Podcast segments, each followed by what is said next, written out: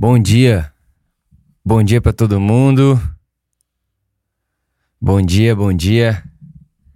Sejam bem-vindos mais um mais um cápsula.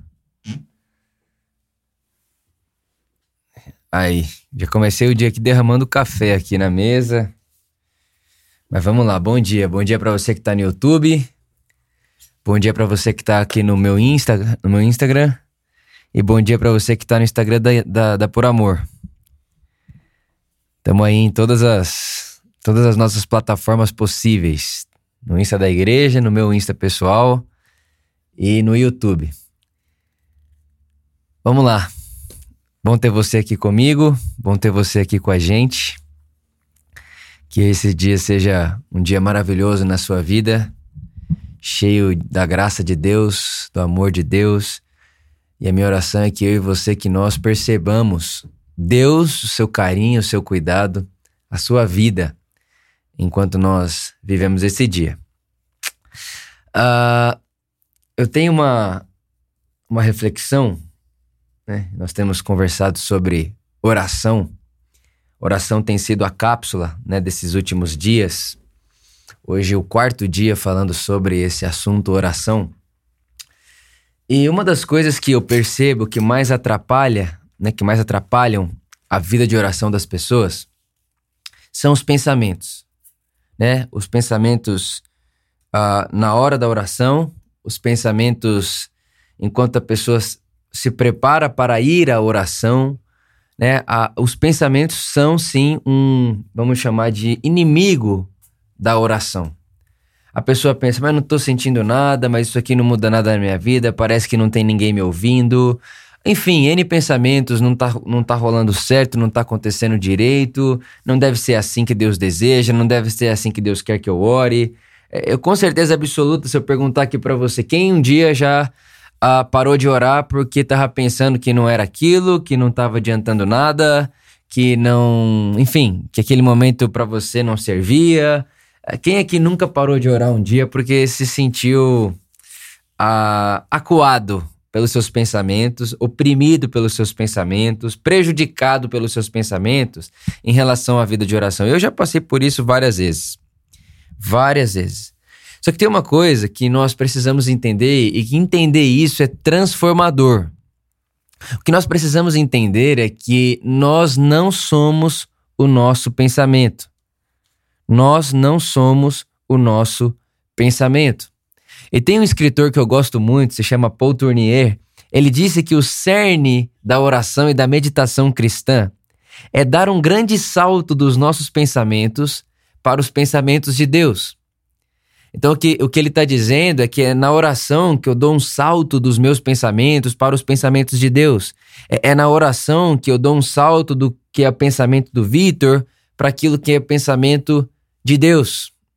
E você vai lembrar, e se não lembrar não tem problema, eu disse para você aqui umas duas semanas atrás uma fala e um ensino né, de Dallas Willard, que disse que a Deus fala comigo através de pensamentos que são meus, mas que não tiveram origem em mim. Deus fala comigo através de pensamentos que são meus, mas não tiveram origem em mim. Deus também fala comigo através de desejos que são meus, mas não tiveram origem em mim. E o que o Tournier está dizendo para a gente é que a oração é esse lugar onde nós damos um salto do nosso pensamento para o pensamento de Deus. E no pensamento de Deus mora a nossa identidade. No pensamento de Deus mora o nosso verdadeiro ser, o nosso ser real, o nosso ser mais profundo, o nosso ser mais elevado, o nosso ser mais iluminado, o nosso verdadeiro ser o nosso verdadeiro ser. Porque uma das coisas que as pessoas fazem muito hoje é se identificar com seus pensamentos, mas você não pode ser os pensamentos uma vez que seus pensamentos vêm e vão. Você não pode ser aquilo que você. Uh, aquilo que vem e vai. Você, você não pode ser uma coisa que passa. Você está para além de tudo isso. Você está muito acima de tudo isso, muito mais elevado que tudo isso. Sua consciência é muito maior do que seus pensamentos. A sua consciência é muito maior do que os seus pensamentos. E isso é muito interessante, isso é transformador, por quê? Porque o dia que eu entendo que eu não sou os meus pensamentos, os meus pensamentos param de me controlar. O dia que eu percebo que eu não sou o que eu estou pensando e que a minha mente, o meu pensamento é uma ferramenta, mas não sou eu, eu tô para trás daquilo ali, eu tô para além daquilo ali. Eu tô na consciência. Né? Os meus pensamentos, o pensamento que vem e vai, não sou eu, porque eu não vou e volto. Eu sou, eu sou, eu sou em Deus. Nós existimos e subsistimos em Deus. O nosso eu verdadeiro, o nosso ser verdadeiro está nele. Então, o dia que nós paramos de nos identificarmos com, com os nossos pensamentos, a gente para de ser controlado por ele. E automaticamente, ao pararmos de ser, né, de sermos controlados por ele, agora nós podemos começar de alguma forma a gerir esses pensamentos e identificar esses pensamentos. Olha só que interessante que eu estou querendo dizer para você. Enquanto você se identifica com seus pensamentos, tá aqui seus pensamentos você se identifica com, com seus pensamentos, você acha que você é eles, você vai ser isso aqui. Você vai ser essa xícara da Nespresso e é isso que você vai, você vai se enxergar assim. E se você se enxerga assim, você se porta assim, porque é, você vai se portar de acordo com a sua autoimagem. Então, se eu me vejo como uma xícara de Nespresso, eu me portarei como uma xícara de Nespresso. Agora, quando eu entendo que eu não sou meus pensamentos, mas que eu tô fora deles, de modo que eu posso olhar eles de fora. Eu posso olhar meus pensamentos como quem olha essa xícara. Eu posso olhar os meus pensamentos como quem está olhando para isso aqui agora e dizer para eles: é, por que, que você está fazendo isso? Por que, que você está pensando isso? Era isso que Davi fazia. Davi ele falava com ele mesmo. Não sei você, mas você precisa aprender a conversar com você. Também é oração conversar com a sua alma. É uma coisa que eu faço é, rotineiramente. Eu olho para mim e falo: pensamento, alma, mente. Por que, que você está pensando isso? Por que, que você está agitada dentro de mim? E é muito interessante que quando você dá um passo para trás e você começa a ver seu pensamento de fora, você começa até a dar risada dele às vezes, porque você vai, pensar, você vai perceber às vezes quanto o nosso pensamento é menino, é imaturo, sabe? É, é um falso eu.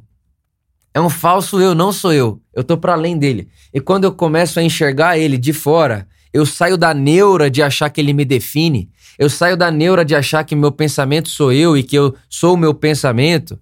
Aquilo para de me controlar. Então, por exemplo, uh, vamos, vamos, vamos imaginar uma situação, tá? É, todo mundo já deu aquela aquela batida com o dedão na quina da mesa, certo? Imagina, né? Aquela, essa essa é, uma, é uma experiência, assim, terrível. Essa, essa é uma experiência ah, que ninguém quer passar duas vezes. É a, coisa, é a pior coisa do mundo. Você tá tranquilo, você nem imagina. De repente, você chuta a quina da mesa e aquilo te gera uma dor que te dá uma raiva, sobe um negócio no coração. Aí você quer xingar, você quer... Você quer, enfim, você quer te extravasar. Aí tem gente que dá um chute na mesa. E quando dá o um chute na mesa, aquela pessoa fica com tanta raiva que ela dá um murro na mesa, de raiva. E o que ela não percebe é que ela ficou com raiva porque ela machucou o dedão. Mas por ter machucado o dedão e ficado com raiva, a raiva dela fez ela machucar a mão. Aí, ou seja, a raiva dela e esse sentimento dela multiplicou a dor. Mas por que que isso acontece com a gente às vezes? Que a gente tem uma sensação, a gente se machuca em algo na nossa vida e aquilo que aconteceu de ruim, ao invés da gente transformar aquilo em coisa maravilhosa, aquilo que aconteceu de ruim a gente leva ao quadrado, ao cubo e aquilo vai se tornando pior. Então, já não tá tudo bem com o seu dia. Já aconteceu uma catástrofe, já aconteceu algo terrível. Em vez de você pegar aquilo e analisar de fora, você se identifica com aquilo, você se identifica com seus sentimentos, com seus pensamentos. Aí você acha que a vida só acontece isso com você, você acha que só você chuta a, a, a, a, mesa, a quina da mesa, você acha que só você passa por momentos difíceis. Aí você se identifica com esses sentimentos, com esses pensamentos, de modo que você vai se a, a, você vai se tornando aquilo, você vai, você vai se tornando catastrófico, você vai, você vai se tornando raivoso. E aí, ao invés de você machucar o dedo e, e, e, machucar o dedo porque a vida acontece para todo mundo e conseguir analisar aquilo ali de fora, não. Você machuca o dedo, machuca a mão, machuca a pessoa que está do seu lado. Por quê? Porque está se identificando com o sentimento e o pensamento, mas você não é o seu sentimento e você não é o seu pensamento. E a oração é esse lugar onde eu me desloco dessa identificação que fiz com os meus pensamentos e me coloco a pensar nos pensamentos de Deus. E, so, e nos pensamentos de Deus está o nosso eu verdadeiro, quem que eu de fato sou, o que que eu sou de verdade. O que que eu sou? Quem eu sou? Quem eu sou? E eu tenho uma pergunta para fazer para você que eu me fiz essa semana. Eu fiz essa pergunta para mim essa semana. Disse assim para mim em uma das minhas manhãs eu disse, Vitor, se você parar de fazer tudo que você faz, se você não puder mais fazer nada, você não pode mais uh, amar a Luísa, você não pode mais treinar, você não pode mais pastorear, você não pode mais escrever. Se você não pudesse fazer mais nada do que você gosta, nada, você ia ser uma pessoa que não faz nada. Nada. Perguntando para mim, Vitor, se você não pudesse ser fazer, perdão, se você não pudesse fazer mais nada, você ainda sentiria que tem o mesmo valor?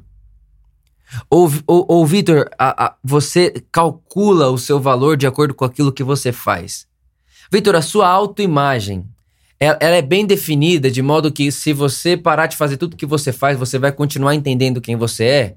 Ou será que, Vitor, a sua, a sua autoimagem, ela tem muito a ver com aquilo que você faz e pouco a ver com aquilo que você é?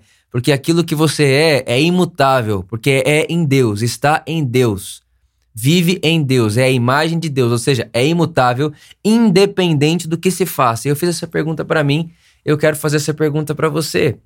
Se você não pudesse fazer mais nada, nem para as pessoas que você ama, nem para Deus, mais nada. Pensa que você não pode fazer mais nada. Pergunto, a sua autoimagem te definiria com o mesmo valor que você se define hoje? Com o mesmo senso de ser e identitário que você se identifica hoje? E é claro que essa pergunta mexe com a gente, é claro que essa pergunta não é tão óbvia assim, mas é uma boa reflexão. Enquanto eu pensava nisso, me veio a cena de Marta e Maria. Muito provavelmente você já escutou essa história. Marta e Maria, né? A Bíblia diz que Jesus vai jantar na casa de Lázaro e aí Marta e Maria são duas irmãs, né? E aí Marta tá lá cozinhando, fazendo as coisas, arrumando a casa e tal, preparando o almoço, preparando o lanche para Jesus e Maria tá sentada nos pés de Jesus. Maria tá sentada nos pés de Jesus e ela sentada aos pés de Jesus, olhando Jesus, apaixonada em Jesus e, e, e ouvindo Jesus falar, aprendendo aquilo que Jesus estava ensinando e Marta passando de um lado pro outro arrumando a casa.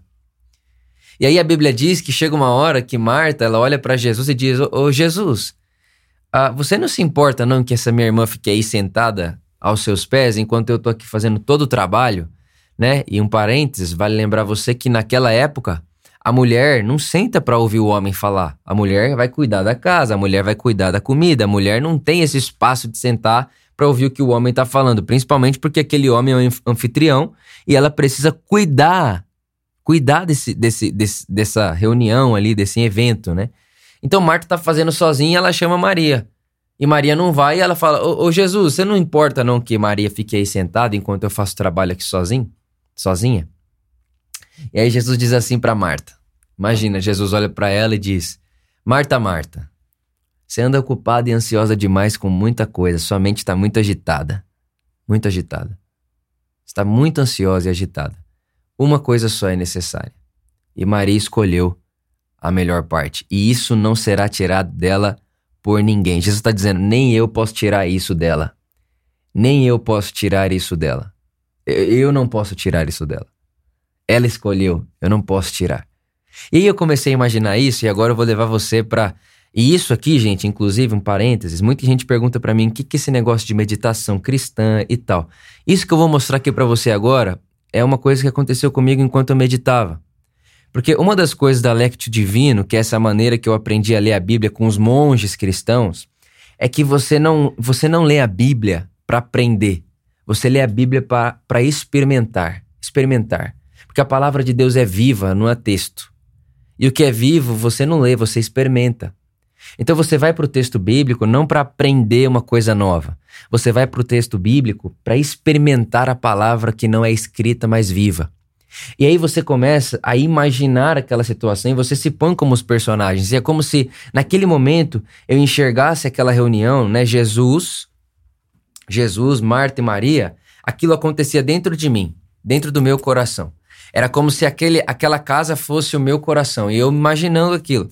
A casa é meu coração, Jesus está lá dentro. E dentro da casa tem a Marta tem a Maria. Dentro do Vitor. E é como se Maria fosse o eu verdadeiro. O eu verdadeiro que sabe que sentada, sem fazer nada, vale a mesma coisa.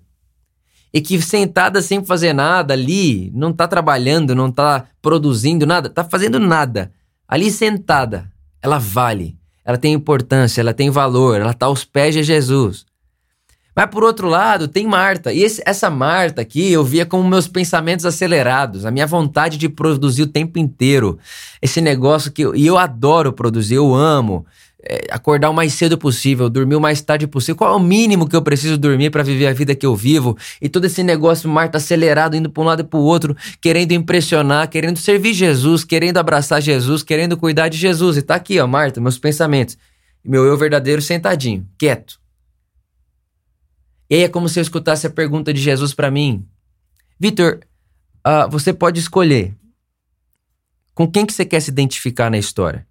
Você quer se identificar com Marta, que só tem valor por meio daquilo que faz, que só tem valor por meio. Ela, ela se enxerga valorosa porque ela faz uma boa janta.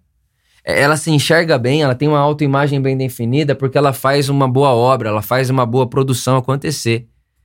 Ou você quer se identificar com Maria, que enquanto está sentado sem fazer nada, conhece, conhece, conhece, reconhece, sabe da sua identidade, do seu ser. De modo que fazendo ou não fazendo, a sua identidade está bem definida, a sua autoimagem está bem definida. E é muito interessante você saber disso, que ser Maria, né, e se identificar com Maria nessa, nessa leitura que estamos fazendo, não é ficar em casa sentado sem fazer nada. Porque a graça de Deus, ela não é um lençol para minha preguiça. A graça de Deus não é um lençol para minha improdutividade. A graça de Deus é uma injeção para uma coragem de viver, para uma coragem existencial. Então, sermos como Maria é uma posição do coração e não uma disposição de corpo.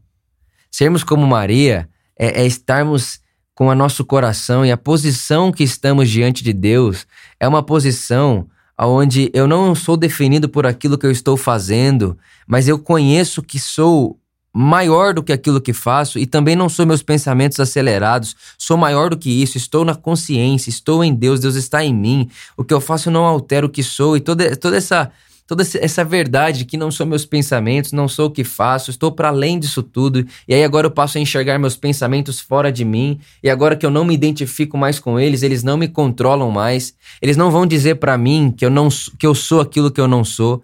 Ele não vai dizer para mim, Vitor, você não é tão amado quanto você acha que é. Ele não tem como dizer isso para mim. Aquele dia que você faz o que não queria fazer, que você falou que não queria falar, os seus pensamentos vão dizer que você, que você não presta, que você não serve, que você não aprende, que você não consegue. Só que ele não é você. Aí você olhando para ele de, de fora, que agora você não tá mais né, se identificando com ele, você olha ele de fora, você dá risada dele. Porque você está ouvindo os pensamentos de Deus sobre você e você se identifica com os pensamentos de Deus, de modo que aquele pensamento que vem e vai não te define, não te altera, não te abala. Você controla ele, você governa ele, porque ele não tem mais governo sobre você uma vez que você já não se identifica com ele. Então, qual que é o ponto? O ponto é simples. A oração é um lugar onde eu dou um grande salto dos meus pensamentos para os pensamentos de Deus. Eu não sou meus pensamentos, mas nos pensamentos de Deus eu identifico quem sou. Os meus pensamentos são incapazes de definir o que sou. Os pensamentos de Deus não. Eles me definem. Ele sabe exatamente quem eu sou, além daquilo que eu faço, além daquilo que já fiz e irei fazer. Está escondido no ser, na essência do ser. Então, a minha oração hoje, por mim, por você, por nós, é que encontremos uma disposição de coração Maria de ser. Uma disposição de coração que sabe que eu fazendo ou não fazendo, eu sei quem sou. E porque sei quem sou, não deixarei de fazer. Farei sabendo disso e nessa disposição de coração, eu não quero provar nada para ninguém com aquilo que eu faço. Eu não quero provar minha identidade com aquilo que eu faço.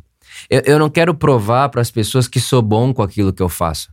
Eu não quero provar para as pessoas que eu sei fazer aquilo que eu faço. Não, eu não tô querendo provar nada para ninguém, porque quem sabe quem é não precisa provar nada para ninguém, porque já foi aprovado por Deus. Já foi aprovado por Deus nos pensamentos de Deus sobre mim. Quando eu, quando eu sei os pensamentos de Deus sobre mim e sei que Deus me aprova, eu não preciso da sua aprovação. E se eu não preciso da sua aprovação, aí eu posso te servir.